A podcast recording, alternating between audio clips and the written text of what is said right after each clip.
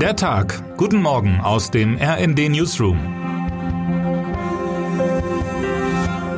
Es ist Samstag, der 24. Juni. Die Farben dieses Sommers beißen sich leider.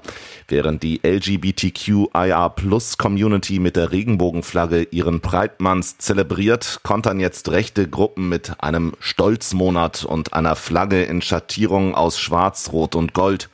Schwarz-Rot-Gold ist bunt genug, meint etwa der badische AfD-Bundestagsabgeordnete Marc Bernhard und fordert, öffentliche Gebäude nicht mit Regenbogenfahnen zu beflaggen. Man wolle endlich wieder Normalität, heißt es dreuend an den Biertischen der Rechtsradikalen. Sebastian Scheffel blickt hinter die Kulissen dieser neuen Rückwärtsbewegung. Phänomene wie diese verdienen Aufmerksamkeit, denn exakt auf diese Art können, schöne Grüße aus den USA, Kulturkämpfe gestartet und moderne Gesellschaften gespalten werden. Das Gegenmittel liegt nicht darin, nun aufgeregt diesen oder jenen identitätspolitischen Kampfruf zu unterstützen, es liegt in mehr Gelassenheit auf allen Seiten. Mal ehrlich, warum eigentlich sollten ein Bekenntnis zu gesellschaftspolitischer Liberalität und ein Bekenntnis zu Deutschland ein Widerspruch sein?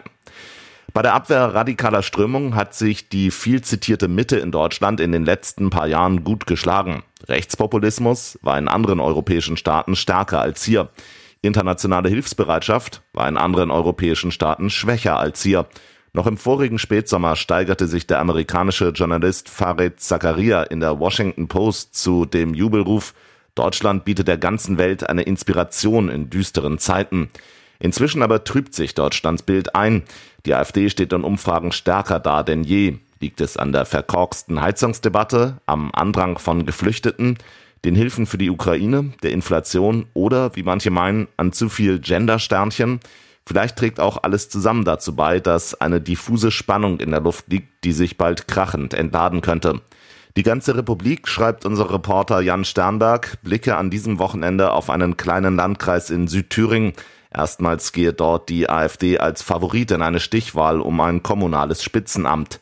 Auch Medien außerhalb Deutschlands interessieren sich mittlerweile für die Frage, wer am Sonntag in Sonneberg zum Landrat gewählt wird. Ist der AfD-Mann Robert Sesselmann, dem im ersten Wahlgang nur 800 Stimmen zur absoluten Mehrheit fehlten, noch zu stoppen? Die Korrespondentin der spanischen Zeitung El País unternahm dieser Tage einen politischen Stadtbummel in Sonneberg und stieß natürlich auf die unvermeintliche 25-Jährige, die die bekannte Platte auflegte. Den Ausländern werde vieles gegeben, die Deutschen aber kämen kaum noch über die Runden. Das europaweite Portal Euraktiv warnt, die vor allem in Deutschlands Osten erstarkende Rechte könnte internationale Investoren vergraulen. Das Hauptproblem in Sonneberg indessen ist nicht die von rechts kommende Aufwallung, es ist die unfassbare Schlappheit der Mitte.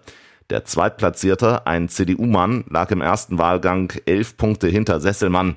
Die Drittplatzierte aber, die von der SPD unterstützte Kandidatin Anja Schönheit, mag ihre Anhängerinnen und Anhänger nicht explizit dazu aufrufen, dem CDU-Mann ihre Stimme zu geben. Der Wähler soll entscheiden, orakelte sie zuletzt in einem Gespräch mit dem Redaktionsnetzwerk Deutschland. AfD-Chefin Alice Weidel produziert in Berlin Islands Videospots für Sonneberg – Schreiben Sie Geschichte und wählen Sie Robert Sesselmann, den ersten AfD-Landrat. Die Zentralen von CDU und SPD dagegen bleiben stumm. Die Freundinnen und Freunde vor Ort haben ihnen dazu geraten. Müssten nicht alle Demokratinnen und Demokraten gemeinsam Flagge zeigen für die Mitte? Offenbar planen Thürings Christ- und Sozialdemokraten der Nation und der Welt vorzuführen, wie man in einer Mixtur aus Einfalt und Apathie den Radikalen die Straße freimacht.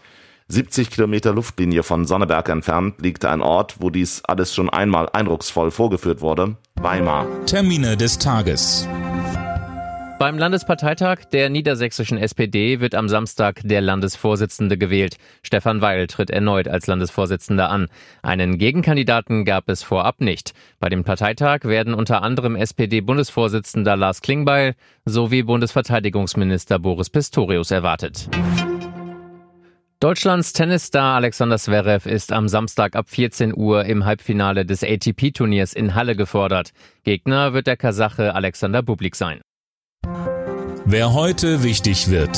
Für die DFB-Frauen steht am Samstag das vorletzte Testspiel vor der Weltmeisterschaft in Australien und Neuseeland an. Für Bundestrainerin Martina Voss-Tecklenburg steht dabei vor allem eine Frage im Fokus. Welche Spielerinnen bekommen einen festen Platz im WM-Kader? Mit 31 Frauen ist das erste Trainingslager in Herzogenaurach am Dienstag gestartet. Bis zum Abflug nach Australien am 11. Juli muss sich das Trainerteam noch von acht Spielerinnen verabschieden. Und damit wünschen wir Ihnen einen guten Start in den Tag. Text Matthias Koch, am Mikrofon Tim Britztrup und Daniel Stuckenberg. Mit rnd.de, der Webseite des Redaktionsnetzwerks Deutschland, halten wir Sie durchgehend auf dem neuesten Stand. Alle Artikel aus diesem Newsletter finden Sie immer auf rnd.de slash der Tag.